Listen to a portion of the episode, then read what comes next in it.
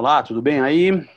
Voltamos com, com mais um bate-papo aí do nosso grupo, né, do Instituto Reconectar. E hoje o assunto que nós vamos abordar aqui nesse nosso terceiro encontro é trabalho e lazer, que são duas perspectivas é, distantes uma da outra, principalmente se a gente tiver concepções do trabalho a partir das construções modernas, né? E a de lazer por aquilo que nos foi dado no mundo contemporâneo aí, com as nossas opções de lazer é, vinculadas ao consumo. É, queria agradecer a, mais uma vez aí a estar presente nesse debate com a Ju Gomes e com o Delson. Delson Gomes também, a família Gomes. Isso, isso para a gente, de algum modo, faz com que é, a gente sempre traga assuntos bastante ricos, porque são dois especialistas aí. O Delson, na, o Delson é um, é um teólogo, além de professor de comunicação, tem um profundo conhecimento de biologia, né? Então você tem vários predicados aí, vários atributos. E a Ju, que é uma uma é, terapeuta, é isso, Ju? Terapeuta energética, fisioterapeuta, é... saúde e bem-estar. Gosto de toda essa parte, atuo em toda essa parte, criando uhum. mais bem-estar para corpos e seres. Eu não fiquei, eu, eu hesitei porque eu fiquei assim, ela é fisioterapeuta, mas tem todas as outras terapias que você é. domina, que aí você fala assim, poxa, por onde é que eu vou falar? Na barra de axis, de axis né, ou da fisioterapia, ou de outras terapias, né? Então você fica, por isso que eu dei uma vacilada aqui, era melhor você falar, porque é são muitas, coisa. são muitas variações, né? São muitas variações, são muitas variações. São várias abordagens, então, né? Isso, várias abordagens, exatamente. Então vamos começar aí com, com, com essa, acho que a primeira parte do, do, do nosso bate-papo, seria legal a gente tra trazer um conceito do que a gente considera trabalho, né? O que é trabalho para você, Ju, por exemplo? Olha, quando eu conecto, então eu sou da, das energéticas, né? Então eu sou muito ligada no que é, energeticamente um conceito traz, uma palavra traz. E quando eu conecto com a energia da palavra trabalho, vem uma coisa tão pesada, uma coisa densa, uma coisa de obrigação. Meu corpo contrai todo quando o negócio é trabalho, quando eu estou fazendo alguma coisa para criar uma renda e quando eu estou enxergando isso como um trabalho, como uma coisa arrastada, uma coisa que eu tenho que fazer, como uma obrigação. Para mim, vem um peso muito grande quando eu conecto com essa energia da palavra trabalho. Del? É, é, essa palavra tra trabalho, né? Eu não vejo como uma coisa densa. Eu vejo como uma coisa que gente, na sociedade de hoje tem que fazer. E aí, entre, entre, se existe um cara que consegue fazer esse trabalho da melhor forma possível, né? Levando numa boa, rindo, enfim, e, e sendo feliz com isso, eu vou estar atrás desse cara se eu não fizer a mesma coisa.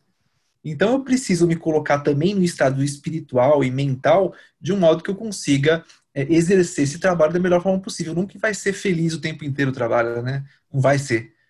Enfim, mas é uma, é uma coisa que é uma, é, chega a ser, sim, uma obrigação no mundo de hoje, né? Trabalhar. Senão você não consegue pagar as contas, você não consegue é, viver, né?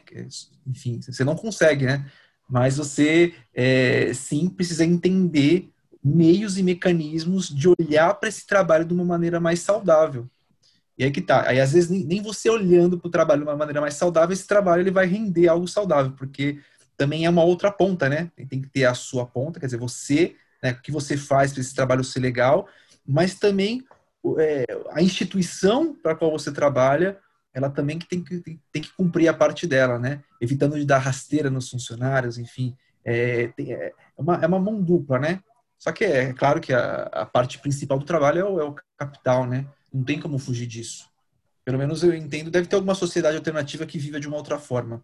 Mas pelo menos que o que eu conheço, que eu vivenciei, não. É, é um trabalho, ele vai ter cansaço, diferente do estresse, a gente já falou sobre isso, né? O estresse é você não tem, não tem um motivo claro, né? Cansaço, você tem um motivo, você vai e se cansa fazendo algo prazeroso, né? É normal, você se cansa até fazendo sexo, né? Então, é, o cansaço, ele vai acontecer, né? Mas aí que tá, encontrar esse ponto de equilíbrio, né?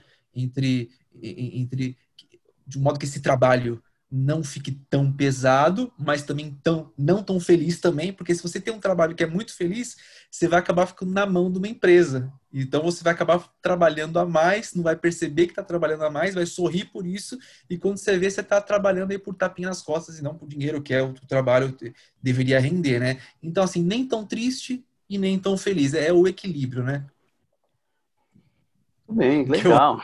Eu não, nem, então, eu tenho assim, tenho um, um, um trabalho dentro de um, de um processo uh, sócio-histórico, é o trabalho dentro do nosso, da, do nosso mundo atual, que é o trabalho, é, o trabalho que vem do processo capitalista, né, de, de alguém que detém os meios de produção e para quem a gente, de algum modo, entrega, vende as nossas horas de vida para produzir é, dentro do meio que aquela pessoa que aquela pessoa disponibiliza para a gente. Né? Então, disponibilizo para você meio de produção, você de contrato, você vem, trabalha, vende as suas horas, né? E aí eu, eu sempre brinco com os alunos, o aluno que ganha mil reais por mês, ganha um salário mínimo, ele vende a três horas mais ou menos é, a hora de trabalho, três, três reais a hora de trabalho dele, né? Então, e aí eu brinco com os alunos, você venderia para mim a sua hora agora por três reais? Você venderia para mim a sua hora por seis reais, que fosse? Né? E eu falei, você ganha dois mil reais, vende, vende por seis reais a sua hora de vida, né? É, então é, é, um essa essa concepção é uma concepção que vem aí do da, da, século XVIII, século XIX, no momento que a Revolução Industrial se coloca, né? então você vai ter toda uma, uma mudança no comportamento, a questão das, das cidades, então você já não é mais um, você não produz mais para sobreviver, você produz para poder é, vender produtos. Isso se, se, intensifica no século XX aí, meu amigo, e aí quando você tem uma sociedade que é voltada para o consumo, incentivada a consumir, como se desenvolve nos Estados Unidos, na década de 20, década de 30, né? A gente você vai ter toda ah, aquela febre doentia para que se produza produtos que, que, que é, uma vida curta para que você possa fazer com que outros produtos se, se, ocupem daquele, daquele espaço, daquele produto que tem uma vida curta, e desse modo você faz com que toda a roda de produtividade, a roda do trabalho possa girar. Então, mas afinal de contas, é justo a gente vender uma parcela da nossa vida por valores tão pífios, tão ínfimos, para é, é, em, em, em, troca é, em troca de, de, desse dinheiro que nos é dado para que a gente vá consumir, para que de algum modo faça com que essa roda continue a girar. É, que trabalho que é justo a gente enxergar o trabalho desse modo? É meio que um jogo que você não consegue não jogar, né? É um jogo que tá, tá feito, você tem que, para viver, você tem que jogar esse jogo. E aí, esse, aí entra um processo da valorização, né, da autovalorização, né? Então, eu tô num trabalho que me paga três reais, né? Mere, mereço ele, né? Não mereço, vou buscar alguma coisa melhor, então. Buscar um trabalho que me renda seis reais, né? Aí eu vou lá, seis reais a minha hora. Aí, de repente, eu paro e assim, mereço isso? Não vou para 12, né? E quando você vê, você vai saltando mesmo, porque é, é, esse é o mecanismo, né? Você vai saltando de, em relação a quem te paga mais quando, quando você entende que é um trabalho, a troca é o dinheiro, não é porque o trabalho tem o dinheiro que significa que eu só penso em dinheiro, não. Significa que é mais um trabalho. Então eu preciso é, me ver valorizado com a maior quantidade monetária, né? minha, minha hora tem que ser valorizada, né? É, é um processo pessoal também, né? Eu acho que é nesse, nesse meio que a gente se encaixa aí, né? De, de a gente se perceber, é, porque de repente tipo, o cara é justo ele ganhar três reais por, por hora. E de repente é a fase que ele precisa para ser o gatilho para uma, uma, hora ele chegar lá 100 reais por hora, sabe? Acho que ele precisa sofrer. Não sei se ele precisa sofrer um pouquinho, mas é, eu acho que é o que todo mundo passa, sabe? Então... Menos os ricos, porque rico não trabalha. Ju. Não trabalha. Então, eu estou achando bem interessante o que vocês estão falando, né? Que é uma visão totalmente diferente da que eu escolhi para mim. Então, eu sou formada, né? Em fisioterapia, e aí logo as pessoas pensam, né? Ah, mas fisioterapeuta, área de atuação de fisioterapeuta em hospital, né? Então você tem que trabalhar para alguém, né? E logo que eu me formei, é, uma coisa que eu sabia que eu não queria fazer na minha vida era trabalhar em hospital. Embora seja, né, formada em fisioterapia. Então eu fui buscar áreas onde eu tivesse uma flexibilidade, onde eu pudesse fazer aquilo que eu quisesse, porque eu não queria trabalhar para ninguém, né? Então, desde, desde sempre, isso foi muito forte em mim. E agora que vocês estavam trazendo isso, eu falei, uau, nunca tinha me dado conta disso, né? Do trabalhar para alguém. E eu lembro que, recém-formada, eu cheguei a fazer atendimento domiciliar para uma empresa em Santos que me pagava de 6 a 12 reais. era por convênio, né? Era uma empresa de, de, de atendimento domiciliar, de fisioterapia, de, trabalhava com acamados. E eu recebia, então tinha um, um, convênio que pagava seis, tinha um convênio que pagava oito, tinha convênio que pagava 12, 10, 15, e a empresa ficava com metade sempre, né? Então, se chegava oito para mim, a empresa estava ganhando oito, né? Eu sempre recebia o que chegava em mim, eu sabia que a, a empresa estava recebendo os outros 50%. Só que ali, minha gasolina, meu tempo, meu carro, e aí aquilo começou, né? eu comecei a perceber que aquilo não funcionava para mim. Então, antes mesmo de começar a trabalhar com expansão de consciência, isso foi muito claro para mim, né? O quanto que, caramba, como assim? Eu que estou fazendo o trabalho duro e eles estão ficando com 50% do, da merreca, né? Porque 16 reais uma, uma hora de atendimento fisioterápico, onde eu vou me deslocar, gastar gasolina, para mim já era um absurdo. E aí, em determinado momento, eu não quis mais para mim não funcionou mais. E aí eu fui fazer meu curso de acupuntura, comecei com as outras terapias energéticas, e aí a minha hora, então minha hora de acupuntura já foi 40, já foi 60, já foi 100, já foi 120, hoje em dia é 150. E é a, mais, é o valor que eu, é o preço, o, é a moeda de troca mais barata que eu tenho hoje é a acupuntura. Porque se pegar uma radiestesia genética, uma tameana, é 350 reais a minha hora. Então, eu não atendo por menos de 350 reais. E aí é que eu falo a leveza do trabalho, porque para mim não, como eu não, não, eu não estou vinculada a nenhuma instituição, como eu não tenho alguém acima de mim, sou eu que faço ali o meu atendimento, sou eu que faço a minha agenda.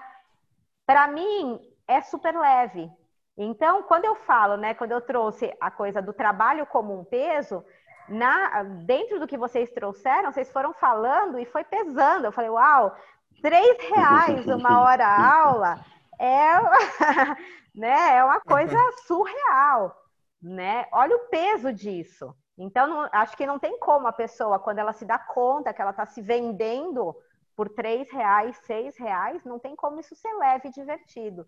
E hoje em dia o meu trabalho é leve e divertido. Então, para mim, é, é assim, eu pergunto, o tratamento, eu fiz um curso novo, eu vou perguntar para o curso, ok, quanto que você quer valer?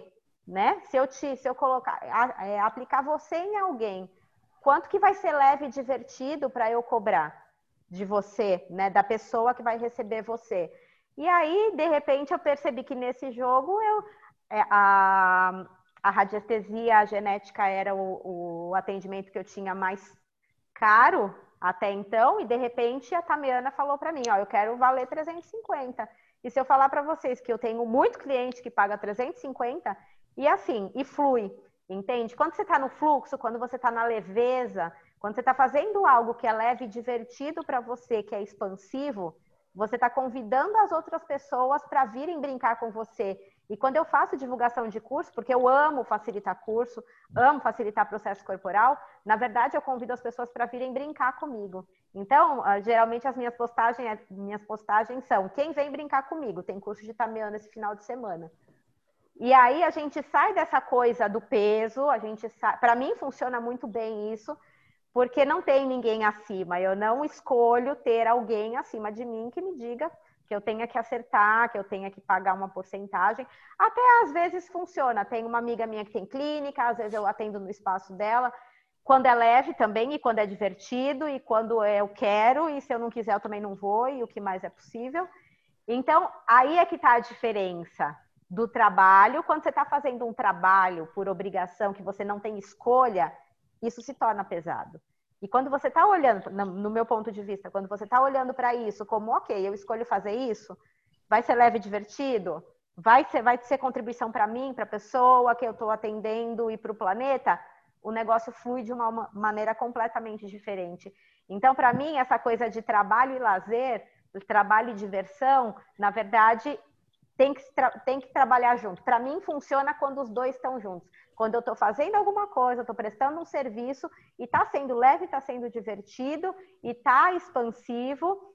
E se, se for diferente disso, talvez eu nem escolha fazer. Se for, por exemplo, uma pessoa que é mais chata, se for alguém que vai exigir, eu escolho não atender e está tudo certo. E ok. Uhum. Delson, mas chega a ser, uma pergunta, mas chega a ser um, um lazer, Juliana?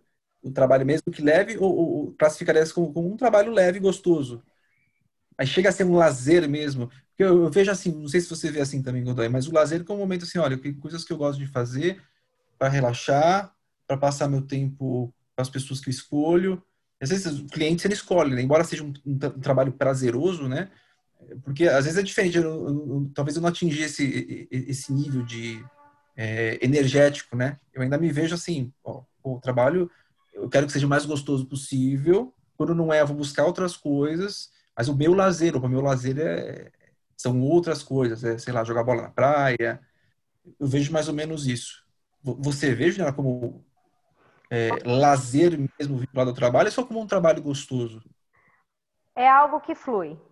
É algo que flui da, da mesma maneira quando eu escolho ir para uma praia, fazer alguma coisa ir para uma festa, ir para uma balada. Então, às vezes, tem dia que não tá leve e divertido atender e eu risco a agenda e tudo bem, tá tudo certo. E vou fazer alguma coisa que funcione, que seja leve e divertida. Para mim, dar curso, facilitar a classe, para mim é lazer porque eu amo. Então, assim, é aquele. Quando eu tenho esse final de semana, próximo eu vou facilitar curso sábado e domingo. E eu adoro que as pessoas venham e a gente vai passar o dia junto. Então, assim, para mim é lazer. Para mim entra como lazer, facilitação de classe, quando eu estou interagindo com as pessoas. É uma forma diferente de ter o lazer, mas é um lazer também. Vamos ao intervalo breve. Sim. Voltamos já. Então a gente vai dar uma pausa para você que nos escuta aliviar um pouco vossos ouvidos e voltamos já. Voltamos com o nosso bate-papo. Deixa eu acertar a câmera aqui. Ju Gomes, Delson Gomes e, e eu, Christian Godoy, batendo papo com você, falando sobre trabalho e sobre lazer. Trabalho e lazer. Trabalho que no primeiro bloco aí, acabou, de algum modo, mexendo bastante aí com as nossas emoções, né? Os oprimidos, o trabalho, os oprimidos, oprimidos, o trabalho é algo que oprime, né? O trabalho faz, nos judia e para as pessoas que conseguiram de algum modo ter a sua liberdade, né, a sua sua autonomia, aquilo que para muitos é trabalho acaba de algum modo se transformando em algo que que, que, que demonstra prazer, né, traz a uma situação prazerosa. E aí o Delson perguntou para mim agora no nosso intervalo, batendo papo no intervalo, nosso intervalo é um intervalo longo, tem quase 50 minutos. E é mentira. É mentira. né? Nós, no, no, no, nosso, nosso, nosso breve intervalo, assim, o que eu achava. Então, eu, o trabalho para mim é essa concepção que eu trouxe no começo. O trabalho é uma coisa que judia da gente, né? Ele foi, ele foi criado, é, é um, é um elemento, é um elemento datado, o trabalho no modelo que a gente tem hoje, né? Então é uma coisa que surge a partir do século XVIII, que se firma no século XIX e passa a ter esse discurso de que quem não trabalha não merece respeito a partir do final do século XIX. Ricos não trabalhavam no século rico, aliás, o trabalho sempre foi coisa de pobre, não de rico, né? Você não ia ver uma, um pensador, um intelectual trabalhando de forma alguma, né? Eles eram sustentados por alguém ou por seus pares. E, e assim vem até hoje, é que hoje eles se travestem de algum modo de, de, né, de alguma outra coisa e fingem que são empresários, essa coisa toda, mas na realidade eles estão bebendo seus caros, seus vinhos caros e andando em suas lanchas, enquanto tem um idiota que vendeu a sua hora trabalhando no preço de batata, né? É mais ou menos o que a gente passa no nosso cotidiano também. Eu vejo as nossas empresas aí que ganham bilhões e bilhões e, e pagando a hora aula aí a, a, a, esses preços que a gente vê no nosso cotidiano, por exemplo, é né? uma coisa que, que dói muito. Então, trabalho é uma coisa que é, eu estava eu, eu tava, tava tentando buscar aqui na biblioteca aqui um, um livro chamado é, O Trabalho como Vida, do Dietmar Kamper, que é um pensador, um antropólogo uh, alemão, que já, já falecido, mas que trazia. Era um livro bem fininho, bem pequenininho, porque eu não achei. Eu fiquei buscando ele aqui, ele deve estar lá embaixo, deve estar nos meus livros lá embaixo. E, e ele, ele, ele traz aquela, aquele fundamento que é o fundamento clássico do, que é o trabalho, o trabalho antes do meio de tortura, o tripalho, né, que eram três palitos, espetar, que espetava a pessoa e fazia a pessoa sofrer, etc e tal. Mas na realidade a gente tem essa concepção mais atual, né, do, do que é um trabalho dessa hora vendida, essa coisa toda. E aí a gente tem uma, um elemento curioso que é o que eu, é onde eu gostaria de entrar no, no campo do lazer. É, o trabalho, a, a, a, indústria, a industrialização traz consigo a tecnologia. E a tecnologia, no, no seu início, no, no, no, momento que a tecnologia começa a ganhar corpo dentro de uma sociedade, de uma sociedade industrial, essa coisa toda, né?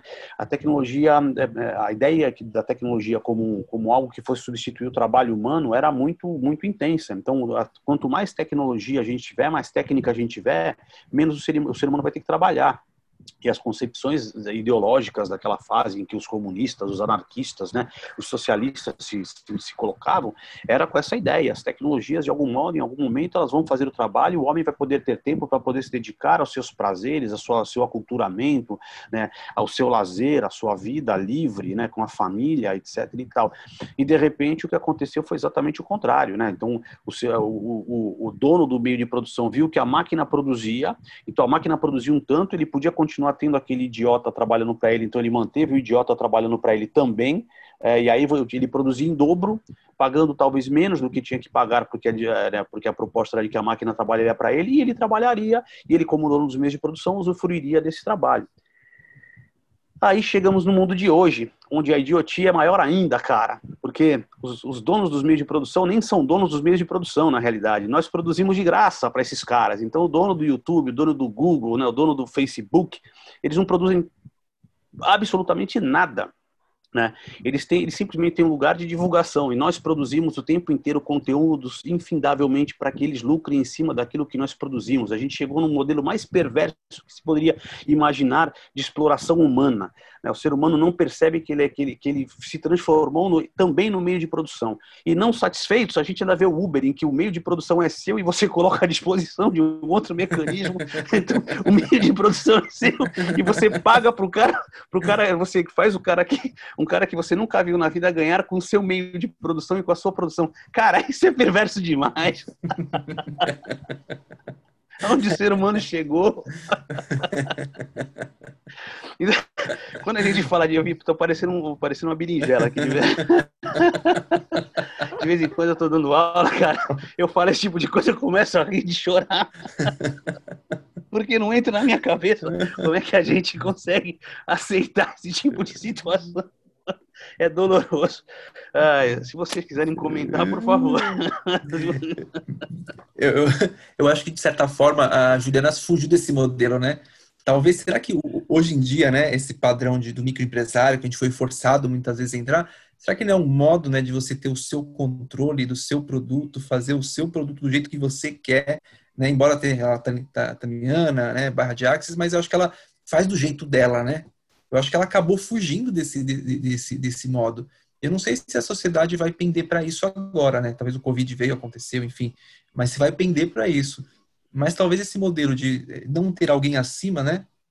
É, eu acho que ele, ele, ele, ele, ele, ele passa uma faca na, na, na, exploração que acontece, né?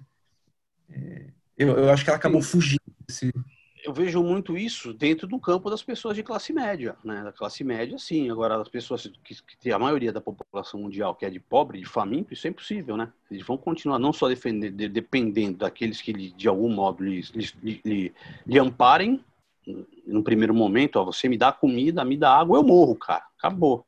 Né? Porque é a maior parte da, da sociedade, da maior parte da humanidade, né? Você me ampara, me dá água, me dá comida, me, ou eu morro. Aí a outra parcela, que você me dá um emprego, eu trabalho e tento sobreviver, né? E aí temos nós que conseguimos estudar, né, etc e tal, e podemos aí, dos olhados, sair dos três reais, estudei mais um pouco, fui ganhar seis, estudei mais um pouco, ganho 50, estudei mais um pouco, ganho 300. É isso, não é meu caso, mas é isso, você entende? Então, é, é, é isso é para poucos. Né? Nós somos privilegiados por termos tido essa, essa oportunidade, mas em geral isso é difícil a gente conseguir imaginar que, que a sociedade, que as, sociedades em todas as suas instâncias, e a ocidental e a, e a oriental, vão conseguir sair desse espectro, porque o espectro de produção não permite, porque o, o próprio sistema foi constituído para que isso não aconteça. Eu tenho que ter aquele miserável lá, operando. Miserável para mim é importante, né? Porque ele faz com que os preços continuem embaixo daquilo que eu preciso, da mão de obra, etc. E tal. Então não posso deixar você acender. Já pensou se todo mundo ganhasse, ganhasse 15 mil reais por mês? Capô, cara. Como é que eu vou fazer para arrumar alguém que trabalhe para mim numa padaria? Como é que eu vou fazer o cara sair da zona noroeste de bicicleta 4 horas da manhã para vir trabalhar para mim por um pau e meio? Não vou, né? Não, não pode. Então o cara ia custar 7 mil reais, eu não tenho como pagar, ia ter que vender o pão a 15, a 15 reais cada, cada média, entendeu? O sistema, o sistema de, de produção, o próprio sistema é perverso e faz com que isso se mantenha. Então, quem tem, tem, quem não tem, vai continuar não tendo com a ilusão de que tem. E a gente da classe média vai ficar naquelas. Um dia tem, um dia pode ser que tem, um dia não tem, né? No meu caso é um dia não tem, outro também. Ju, por favor. É, é, muito interessante o que você trouxe, né, desse, desse modelo, que é, a gente sabe que é uma programação, né? Então, existem várias programações nessa realidade. Tem a programação da miséria, a programação da escassez, tem a programação da, da zona de conforto, e tem uma pirâmide, né? A gente sabe que existe, essa pirâmide, ela realmente existe, por mais que às vezes falem, ah, mas a base da pirâmide está estreitando, o topo da pirâmide está ficando mais amplo, mas tem que ter uma pirâmide. Tem uma programação que tem que ter uma pirâmide justamente por conta disso que você falou. Então, tem que ter uma base de pirâmide que sustente, a base ela tem que ser, né, de acordo com essa programação, que a gente estuda muito programações nas terapias energéticas, né? Então, as programações que são instaladas na gente, no nosso modus operandi, no nosso modo de viver, tudo que a gente aprende quando criança, tudo que a gente aprende na escola, quantas, quantas programações a gente recebe de como se comportar, como se portar, como criar a nossa vida já na escola, desde criança, né? Informações lá dos nossos antepassados, informações que os pais passam, as crenças limitantes dos pais e tudo isso, todas essas microprogramações mantêm essa grande pirâmide em existência, onde a base é sempre maior. E a base é, é justamente o pessoal que, né, que não tem estudo, que não tem possibilidade, que na verdade possibilidade todo mundo tem. Na verdade, muitas pessoas não escolhem, né? É muito mais fácil a pessoa não fazer nada e ficar lá mamando, né? Ficar recebendo lá o Bolsa Família e o que mais for, né? A gente vê muita gente que é conformada, né? E aí a base da pirâmide se mantém, né? Possibilidade de escolha todos têm, porque senão a gente não veria pessoas que de repente nasceram lá, nasceram sem recurso e de repente escolheram mais, escolheram diferente, saíram e brilharam de alguma maneira, se formaram, fizeram uma faculdade, viraram profissionais de sucesso. Então, essas programações a gente sabe que existe, né? Que faz parte dessa realidade e é uma coisa que é muito difícil de mudar, Godoy, é muito difícil. Então, quando a gente está oferecendo uma possibilidade, oferecendo uma terapia energética onde a gente empodera a pessoa a escolher algo, né, escolher a vida que funciona para ela. Então, os cursos que eu facilito, enfim, lives, grupos de Telegram que são gratuitos, que quem escolher está lá à disposição tem um monte de processos que eu coloco durante a semana para mostrar para as pessoas que elas têm escolha. Que se de repente elas estão escolhendo a zona de conforto e ficar lá congeladas e se colocando, né, se congelando no desempoderamento, elas podem escolher diferente. Escolha está aí para todo mundo. Né? Mas a gente sabe que essa programação ela é muito forte, ela é muito intensa para manter essa pirâmide. Uh, as grandes empresas, né? Então a gente sabe que os, as grandes, né? Então, televisão, jornal, é, internet, Facebook, Google, enfim, Igreja Católica, é, governo, a gente sabe que são instituições que elas é, desejam que essa pirâmide se mantenha. Né? Não é do interesse de, é, dessa grande maioria que a gente tenha pessoas bem informadas, pessoas inteligentes e que pensem por si mesmas né? Então o negócio é assim, ok, tem alguns que despertam, né? E tem alguns que, ok, escolhem ficar lá vendo a novela das oito, se distraindo da própria vida, né? E vendo a vida passar, né? E tudo bem, é só uma escolha, né? É só uma escolha. A gente pode escolher pela gente, mas não pode escolher pelo outro, né? Delson. Meu, é. Acho que é isso aí mesmo. É... Às vezes eu penso, né? a gente não tem acesso a todas as situações possíveis, né, que acontecem. Mas eu ainda penso o caso do miserável, né?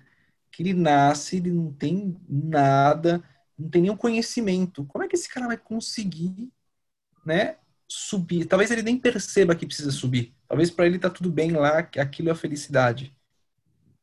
É, é, é, é complexa essa análise, né? Porque justamente você não. A gente tem uma ideia, né? Do que é a pobreza, a miserável, mas a gente não vivenciou. Agora, como, minha, é, como fazer o cara sair, né? Ele sai de um monte de jeitos. É, se, eu quis, se, a gente quisesse operar aqui no campo da política, que não é o caso, não, não veio, não é? mas se eu quiser sair da miséria, eu ponho uma arma na sua cabeça e tomo o que você tem. É tão simples, cara. Né? Eu vou roubar o que você é simples, eu posso te matar e tomar o que você tem. É a lei do mais forte, cara. Pronto, né? E aí? Aí essa prepotência e arrogância das classes mais altas vai por, vai, vai por água abaixo, né? E aí, para isso, eles criaram, para isso as classes altas criaram os mecanismos de, de repressão, né, como a polícia, porque são bunda moles demais para poder conseguir é, enfrentar essa, essa oposição. Né? Então, o que acontece? Se, mais próximo da natureza, é, essa, esse, esse movimento de civilidade tira de nós um monte de, de, de prazeres. É, nascemos para termos prazer e nascemos, né, nascemos para vivermos aí dentro das nossas concepções de prazer. E nós, seres humanos, sabendo que vamos morrer. E, de algum modo, nessa disputa toda, se, se, se estabeleceu aí, se estabeleceram campos a partir dos quais a gente vai brigar. Né? E pelo que a gente vai brigar por terra, por comida, e o mais forte vai prevalecer. Só que no, na, humanidade é o mais forte que prevalece, prevalece aquilo que se tende, que se, se não imagina que seja uma, que foi assim que nos foi ensinado. Quem tem a melhor mente é aquele que progride mais, porque de, de algum modo sistematizaram isso também. Mas não quer dizer que seja, entende? Então, uh, nascemos, em teoria, nascemos todos iguais dentro de um mesmo de um, de um mesmo de um mesmo mundo que nos oferece as mesmas as condições muito semelhantes no nascimento. E a partir de, de um determinado momento em que choramos, a cultura se coloca e essa cultura diverge de um de um lugar para outro. E essa cultura, né, a cultura, essa cultura com C maiúsculo aí que vai englobar esse monte de, de vai englobar o todo, né, que vai que traz a linguagem, etc e tal é que vai fazer de novo, vai, vai começar a nos dividir. Então, a cultura daquele que é embalado na sua mantinha de, de, de, de, de seda e aquele que, é, que não é embalado, que fica ali jogado, né, de repente, num colchão sujo. É, e ali você as, as culturas que vêm são diferentes. E aí tem, teve uma colocação curiosa, eu não lembro se foi sua ou foi da Ju, que, que assim, me, me atinge muito. Né? A gente, eu não sei se as. Uh, uh, todos sabemos e sabemos muito, e todos sabemos e sabemos muito mesmo, porque somos seres humanos e temos a mesma capacidade de cérebro em geral, né, em sua maioria.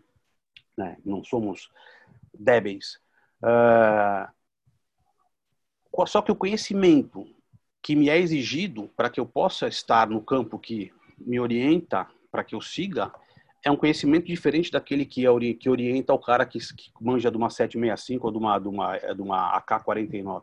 AK-47, que também é diferente do sertanejo. Eu não sobreviveria, não sobreviveria nem dois dias no sertão com sede. E o sertanejo consegue viver lá a vida inteira e educar os filhos a partir da sua própria cultura, etc. e tal, do mesmo modo que o beduíno na sua miséria dentro de, de, de, no deserto. E nós, com a nossa imensa sabedoria, a nossa capacidade magnífica né, de, de de pensar e estudar, não conseguiria, não consegue nem sobreviver, não consegue nem atravessar a, a, linha amarela no Rio de Janeiro sem tomar um tiro, cara. Você entende? Então, os conhecimentos são, são eles são utilizados para campos diferentes. Né? Infelizmente, a gente acaba tendo que essa, essas, essas divergências que fazem com que nós tenhamos que nos digladiar por inúmeras razões, as razões de desigualdade social, as razões das diferenças, é, é, das diferenças na nossa própria aparência, né? Isso tudo são geradores de problemas. Isso são geradores de problemas e são os geradores das angústias. Né? Porque é, são esses, esses, esses mecanismos todos que são mecanismos ideológicos, culturais, é que vão gerando, vão construindo a partir da sua própria concepção, eles são estruturantes do mal-estar e também são, eles são estruturantes do mal-estar, são a estrutura do mal-estar e são estruturados pelo mal-estar que, que eles próprios colocam para a gente. Né? Por vários motivos, né? Então são processos históricos, são interesses no nosso modelo atual, é modelo capitalista, nesse, capitalismo é, que nós vivemos, né? Nesse mundo tecnológico é, atual, mas tivemos outros, né? As questões religiosas em algum outro tempo, tivemos as questões bélicas durante um bom tempo aí na, na primeira metade do século do século XX, entende? Mas assim, eu não consigo eu não consigo imaginar ninguém desprovido, né? Eu não sou provido de nada mais do que ninguém. Eu simplesmente eu coloquei eu, é, de acordo com aquilo que me foi pedido socialmente pelos meus pais, pelos meus iguais, pelos meus parceiros, né, por mim mesmo, pelas minhas vontades, pelos meus desejos, eu trilhei um caminho. Eu poderia falar assim, não, mas eu não quero mais ser um cara, eu não quero ser professor de faculdade, eu quero virar, eu quero ser do PCC. Mas se eu quiser, eu vou ser do PCC e ninguém vai me pedir de ser do PCC e ponto final, cara. Eu vou começar a comprar, a vender cocaína e pronto, e abraço. E pago o preço. E daí? Você entende? É isso. São então, sempre então, escolhas, que, né? Escolhas que, que criam ou escolhas que descriam a então, vida da pessoa. Eles também são escolhas, também são escolhas. Não dá para ser só escolhas, mas também são escolhas. Né? É, nós, o, mundo está, o mundo está dado, mas também são escolhas. Então, para mim, para mim, pra, ou talvez para nós que somos bem sucedidos entre aspas, né, as aquilo que a gente escolhe, aquilo que a gente pode escolher é mais é mais é, é, é mais acessível. Para outros, nem tanto. Nem tanto porque a formação não fez com que eles entendessem que aquilo lhe era acessível. Então, muitas vezes eu, eu vejo jovem, e falo isso, pô, dou aula há 25 anos, eu já tive sei lá, 5 mil alunos, né? E você vê muitos, mas muitos jovens mesmo, que, que a gente imagina que dominem um monte de coisa e, de repente, as coisas mais simples, mais banais, como fazer um currículo, ele não sabe. Né? Eu dando aula para o último ano de, de, de, semana de, de, cinema, né? E eles não sabiam como se colocar diante do, do, do da, da Condizila. A gente eu trouxe o pessoal que dirige na Condizila para dar palestra para eles. Então ninguém falou nada porque a gente ficou com vergonha de falar, né? A gente falar bobagem. Mas cara, vocês estão no último ano de cinema, você entende? Então por mais que você tenha que você que você imagine que aquilo que você imagina que eles saibam é, vai, vai ser posto em prática, não se coloca porque existem outras coisas ali que impedem que aquilo se concretize. Então é, é, é muito isso, isso a gente pô, é, é fácil falar que é tudo muito complexo, mas é porque as coisas são muito elas são, são elas são muito variáveis. Então no meio em que a gente vive, no nosso próprio meio de professor, etc. E tal, as coisas parecem que são muito mais mais claras. Mas no meio daquilo que a gente fala todo santo dia, mas para quem nunca viu aquilo, para ele é um deslumbre. O cara olhou o cara da Condizila e falou: pô, um cara que tem sei lá, são 7, 8 bilhões de visualizações, bilhões, né? O mundo inteiro, em teoria, o mundo inteiro, todos os seres humanos olharam o que eles produziram, entende? Para eles foi uma coisa assim, de, de deslumbre. E eu falei para vocês, não tem que ter medo de nada, é igual para igual. A profissão que ele tem, você tem. Você é cineasta, ele também acabou, cara. Ele só, ele só tem visualização, é rico, mas nada, cara. E aí? Mas a, a, a, o nível hierárquico é o mesmo. Pronto, você, você, não, você não queria o teu diploma, você tem o teu diploma, você é cineasta, então a partir de agora é cineasta, cara. Você não tem que ficar com medo porque está diante do, do, do, cara que você mais. Do, do Coppola, sei lá de quem. É que somos pau a pau, cara. Você só fez filmes bem bons. Eu não tive a tua oportunidade econômica, não fiz. Fiz minhas porcarias. É isso, você entende? Ou não. Caraca. Vamos para o nosso intervalinho um pouquinho rapidinho, só para a gente beber uma aguinha. É. Já voltamos. Ah, voltamos agora para o último bloco. Ah, no, no, bloco anterior tá tão empolgado que se deixasse a gente ia ficar com no, no segundo bloco até meia-noite e meia, cara. Porque realmente, assim, são assuntos delicados, né? E a Ju agora no intervalo também estava trazendo outras, que, outras questões, assim, do, que ela chama, como é que você fala, Ju? Você chama de programação, né? Das programação programações, gente, né? né? programações. Então, é, essa coisa da hierarquia, né? De, de, ideologia. Isso, que você fala ideologia, né? Que é, na verdade é uma, uma forma de hierarquia, né? Então, a, a sociedade, ela impõe uma hierarquia. Então, de repente, você vê aquelas pessoas que ganham mais, aquelas pessoas que, às vezes, desenvolvem o mesmo trabalho e ganham um salário menor. Às vezes aquela pessoa que tem um diploma, ela é julgada como a que sabe tudo e aquele que não, como você trouxe, né, no caso dos alunos, não sabe nada, tá? Não tem o diploma, então, ok, não vou nem abrir minha boca para não falar besteira, né? Sendo que assim, todos nós é. temos as nossas habilidades, né? Então tem informação que vai estar tá ali disponível para eu acessar, para aquela pessoa que tem diploma e para aquela pessoa que não tem diploma. A informação ela não verifica a hum. capacidade monetária nem nada.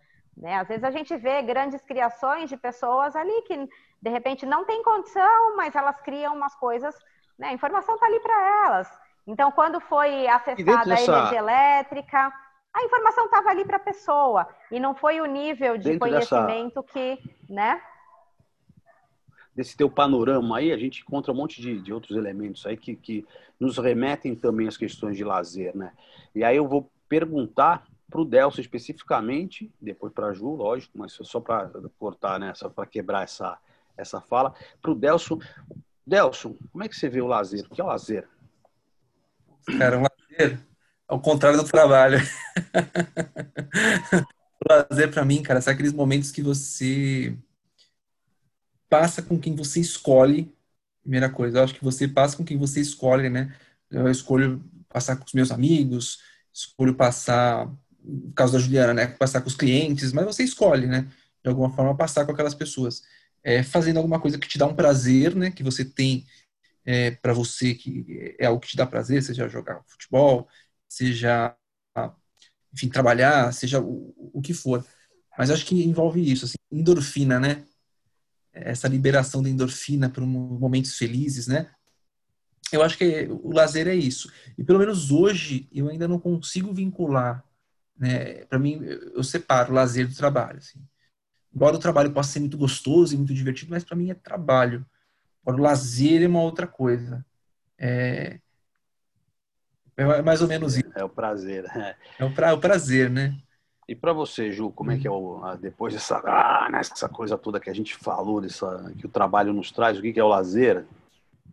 Então, lazer para mim é tudo que faz o meu corpo vibrar, é tudo que é leve, que é expansivo, tudo que eu escolho também fazer, né? E aí a gente volta naquela situação que eu falei no começo, né, dos cursos. Então, quando eu estou facilitando um curso, meu corpo está vibrando, eu amo fazer aquilo, eu amo, amo, amo. Então, é muito leve, é muito expansivo, é muito divertido. Às vezes, tão leve, divertido e expansivo quanto viajar, quando está em outro lugar, conversando com os amigos, no barzinho. Então, assim, tudo que faz o corpo vibrar, tudo que expande, tudo que cria, né, aquela sensação de leveza, de você, você está fazendo uma coisa que está sendo Uh, leve expansiva é lazer.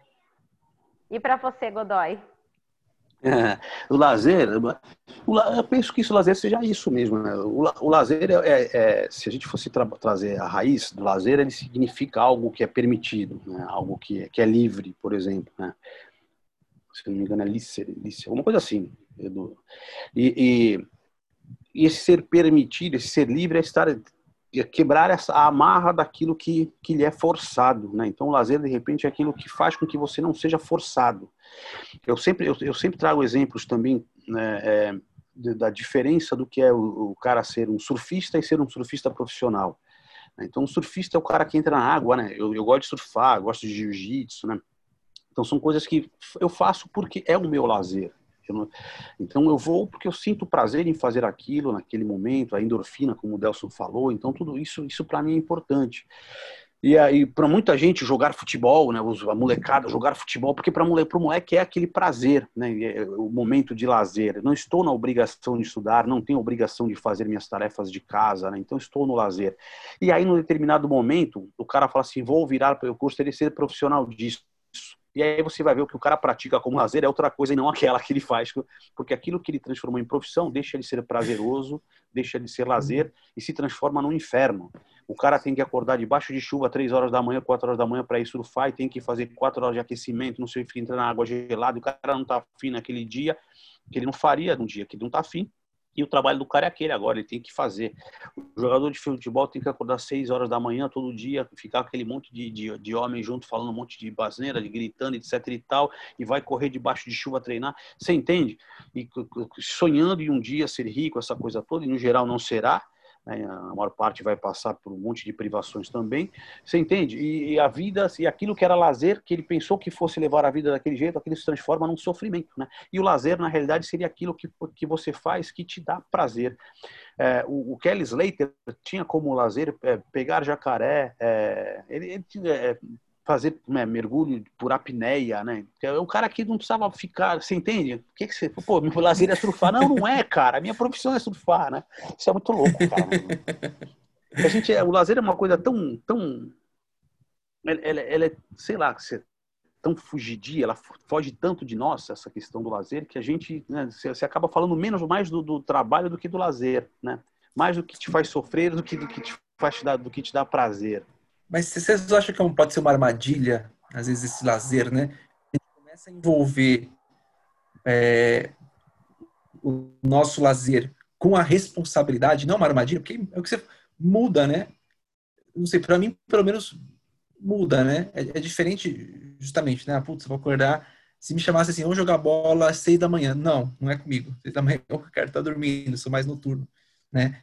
É, mas quando tem essa responsabilidade, não, não, acaba sendo perigoso, porque uma hora você vai vivenciar é, aquilo como um lazer, e quando você menos percebe, é, não confunde, né? O lazer com responsabilidade para mim, eu, eu, eu, eu, me confundo.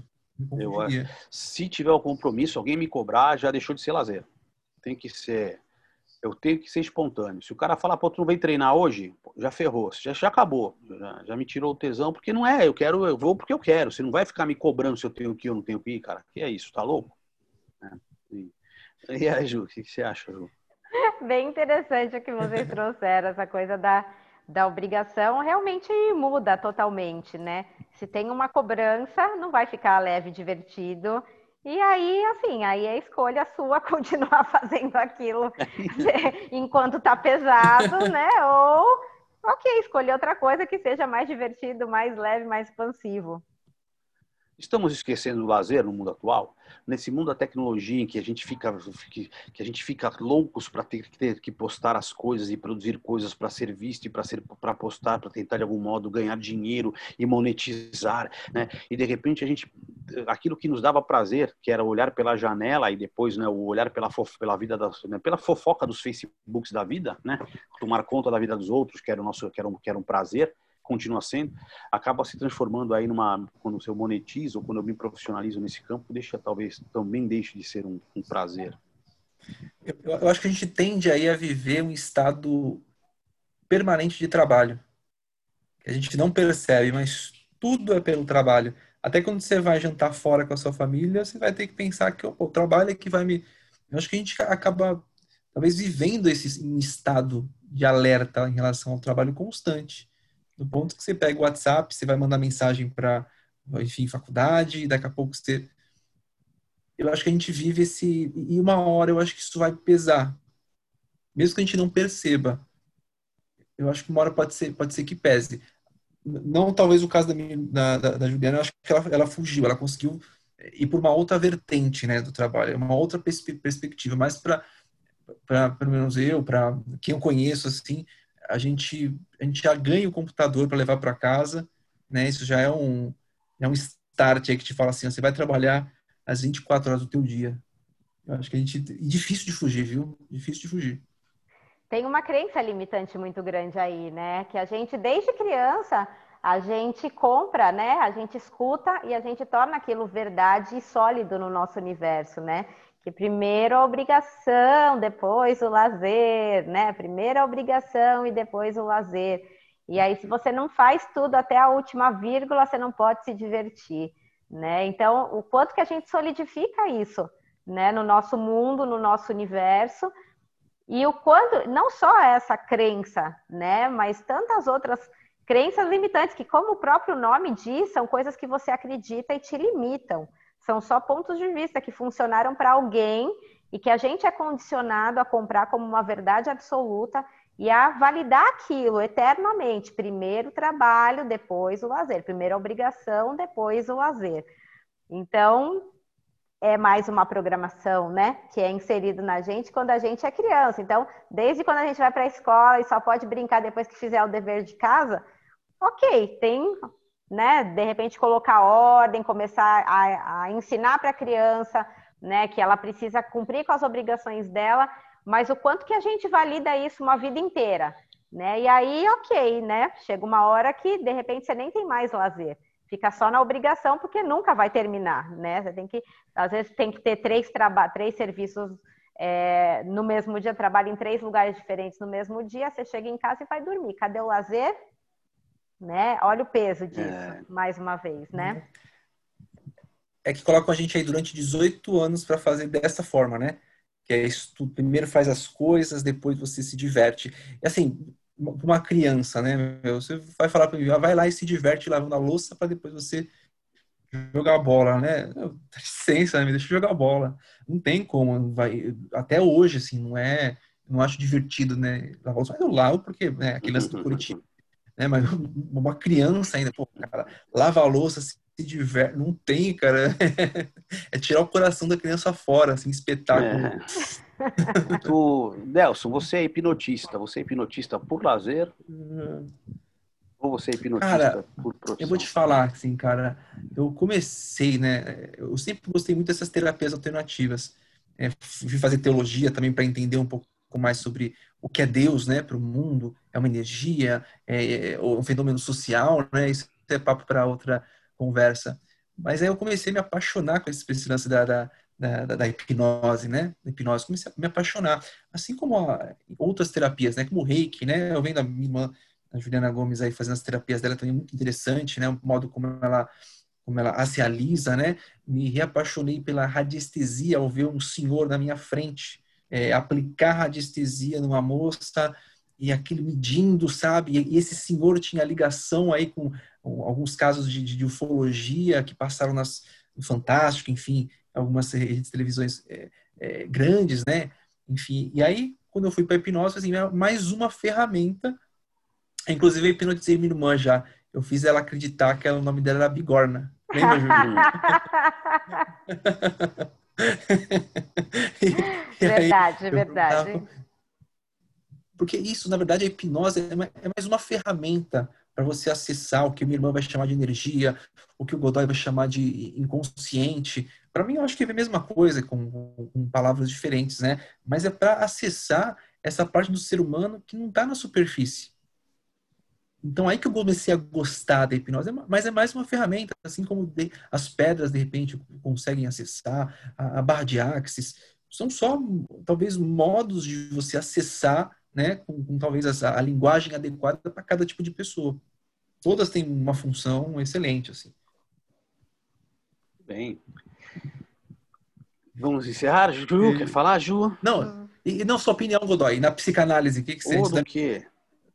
A Duda. Então, essa. Quando a gente fala desse mal-estar, eu estou trazendo muito daqui do olhar da psicanálise, tudo aquilo que foi que de algum modo nos foi legado é. pelo mundo e que faz com que a gente viva nesse mal-estar e que gere as nossas angústias a partir desse mal-estar, né? daquilo que a cultura nos traz, daquilo que a linguagem nos traz, das impossibilidades que a linguagem nos traz, como isso nos angustia, né? Eu não tenho como descrever tudo que eu gostaria de descrever, a, língua nos limita, né? Eu não tenho como descrever nesse momento tudo todas as coisas minuciosamente como eu vejo, isso tudo nos traz angústia. Eu não tenho como descrever aquilo que me aflige, isso nos angustia, né? Então, eu não tenho como descrever essas, esse meu sentimento de desigualdade, inferioridade, de, de, de inferioridade, superioridade, os sentimentos todos que de algum modo nos colocam aí em situações divergentes. Então, isso tudo é, é, é, é alguma coisa que a psicanálise busca enxergar no inconsciente, né, dentro da, da, daquele universo que forma, forma a humanidade, daquilo que, que forma a nossa mente, e de algum modo é, nos impede ou nos limita é, ou nos coloca para frente também, porque é, muitas vezes aquilo que está no inconsciente, quando sai, né, quando, quando aquilo é, consegue vazar para a consciência, se transforma em algo que, que nós sublimamos e aí vira uma arte, vira uma música, né? Vira alguma coisa bacana, certo? Então, é, é, mas sempre aquela sensação da angústia, aquela sensação de que existe uma falta, a sensação de que existe um desejo, isso está sempre posto. Né? E a psicanálise busca trabalhar isso. Então, de que modo esse mundo, essa cultura, né, esse, essa linguagem, de que modo isso te afetou ao ponto de fazer com que você sofra de algum modo, né, de algum jeito, né, de alguma intensidade variadas, por algo que você conhece, mas não conhece. Porque, como diria Freud, eu não sou, o eu não é dono da sua própria casa. Não, o eu não é dono na sua própria casa, na sua própria casa. Porque o eu não, não sabe tudo aquilo que está nele, né, como inconsciente. O eu é, o eu é aquilo que está, que aparece na pontinha do iceberg do que somos, né? a maior parte de nós é inconsciente. Então é isso que a gente procura trabalhar na, na, na, psicanálise, né? Tentar fazer com que aquilo que o afeta, aquilo que gera o desejo, aquilo que faz com que, que aquela falta que lhe machuca, que aquilo de algum modo possa ser enxergado e você passe a trabalhar com aquilo. Eu, agora há pouco eu estava lendo algum artigo e o cara falava muito de cura, né, sobre na psicanálise. Eu não vejo, eu não, eu não encontro isso né, nem em Freud nem em Lacan, por exemplo, a cura, né? Você não cura, cara. Você não tem objetivo de curar ninguém. Né? A psicanálise não tem objetivo de curar. Né? O objetivo é fazer com que você conheça, que você conviva né? e não cura, não curar. É, não, você a não percepção. de curar. Eu quero que você tem que saber, né? você reconhecer aquilo que te afeta, aquilo que te aflige, que te faz sofrer, para que você possa negociar com aquilo, ver que aquilo que te afeta, aquilo é que, é, que te incomodava, e de que modo você vai, sabendo que é o que te incomoda, você pode negociar com aquilo que te incomoda porque aquilo é você. Né? Você tem um trauma, aquele trauma te incomoda. Se você consegue entender por que, que aquele trauma, porque aquele trauma te incomoda e por que ele te incomoda, talvez você consiga viver bem com aquele, você consiga viver com aquele trauma. Aquele trauma deixa de te afetar, ele continua sendo você, porque você viveu o trauma, não tem como tirar aquilo de você. Então não te curo, porque eu não vou tirar você de você. A sua vivência é a sua vivência. O que a gente pode fazer é você estabelecer outras visões né, outras ideias sobre aquilo que você viveu e não mais aquela ideia de nocividade que aquele afeto traz para você, porque certamente aquilo que te afetou pode ser que não afetasse outra pessoa. Aquilo certamente pode ser foi demais, né? Mas certamente aquilo que te afetou não afetaria outra pessoa do mesmo modo, entende? Então que muita para muita gente é um é um sofrimento imenso, para outros não é nada. Por quê? Porque eu, os, os significados que eu dou para aquilo que me afeta, é, eu, eu, valido muito, eu valorizo muito, eu valoro muito o significado uh, aquilo que me afeta. Né? E de repente tem gente que não valora. Então essa esse jogo é um jogo minucioso e que vai acontecendo num prazo, num prazo um pouco mais longo, né, num prazo de muita conversa, para que a gente possa ir extraindo isso, né, essa, esse sentimento, esse simbólico de sofrimento da, do, do universo daquela pessoa, né, do, do inconsciente daquela pessoa. Bem interessante isso que você trouxe, Godoy. É, na verdade, assim, no meu ponto de vista, quando eu olho para isso, né, na verdade, tudo é uma experiência, né? Então, até mesmo aquelas experiências que não criaram tanto, que não foram tão produtivas, uma experiência de rejeição, uma experiência de abandono, uh, o quanto que a gente não enxerga a nossa existência aqui como uma experiência, né? Onde a gente tem que, primeiro, problematizar tudo, né? Então, mais uma programação dessa realidade, né? Que tudo tem que ser problematizado, tudo tem que virar uma questão. Então, se a pessoa falou grosso comigo, isso tem que virar uma questão.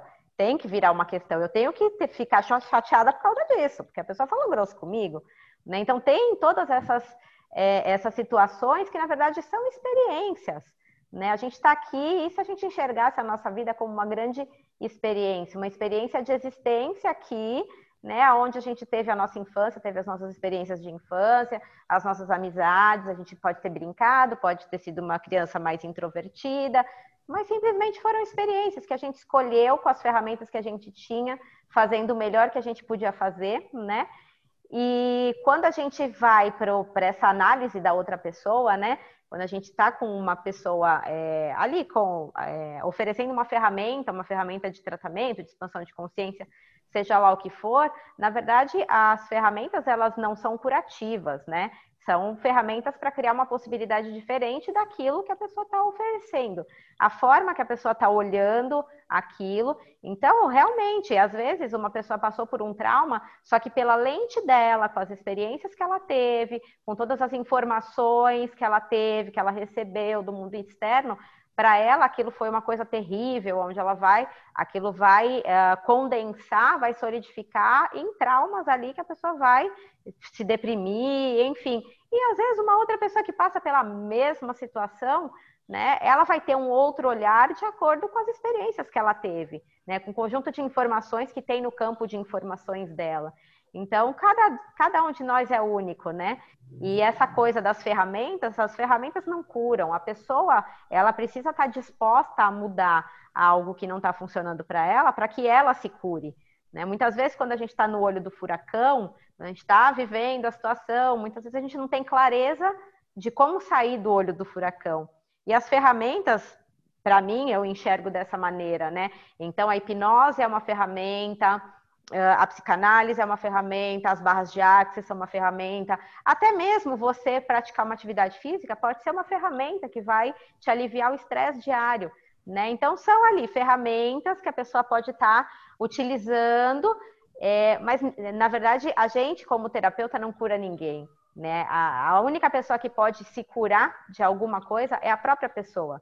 Né? A gente facilita, né? Eu não, eu não me coloco nem como terapeuta, eu me coloco como uma facilitadora de possibilidades. Eu facilito a pessoa a uma possibilidade diferente daquela que, a, que ela está enxergando. Então, se até hoje foi só sofrimento, então eu vou falar para ela com as ferramentas que eu tenho, vou mostrar para ela e vou oferecer, ok, até hoje você escolheu isso.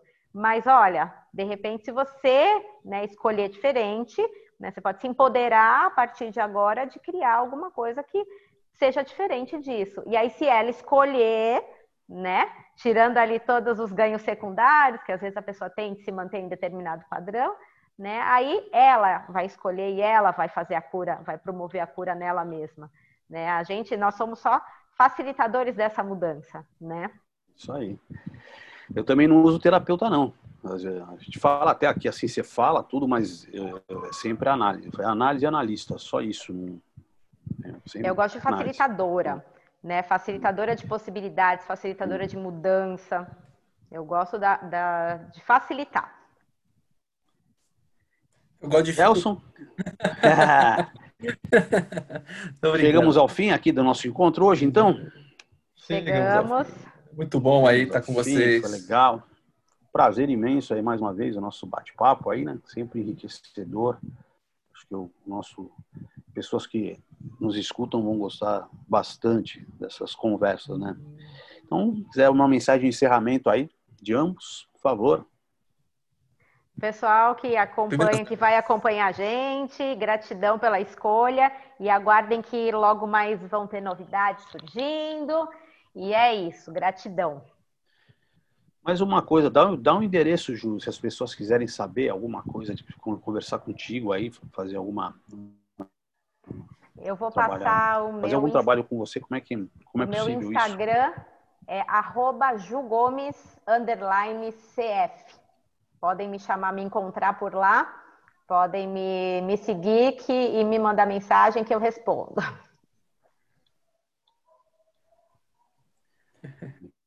Legal. Del? E o minha mensagem, minha mensagem é se conheçam. Conheçam. Deixa o seu é, contato também, Delson, por favor. É, meu número é 13981273943. Pode mandar mensagem.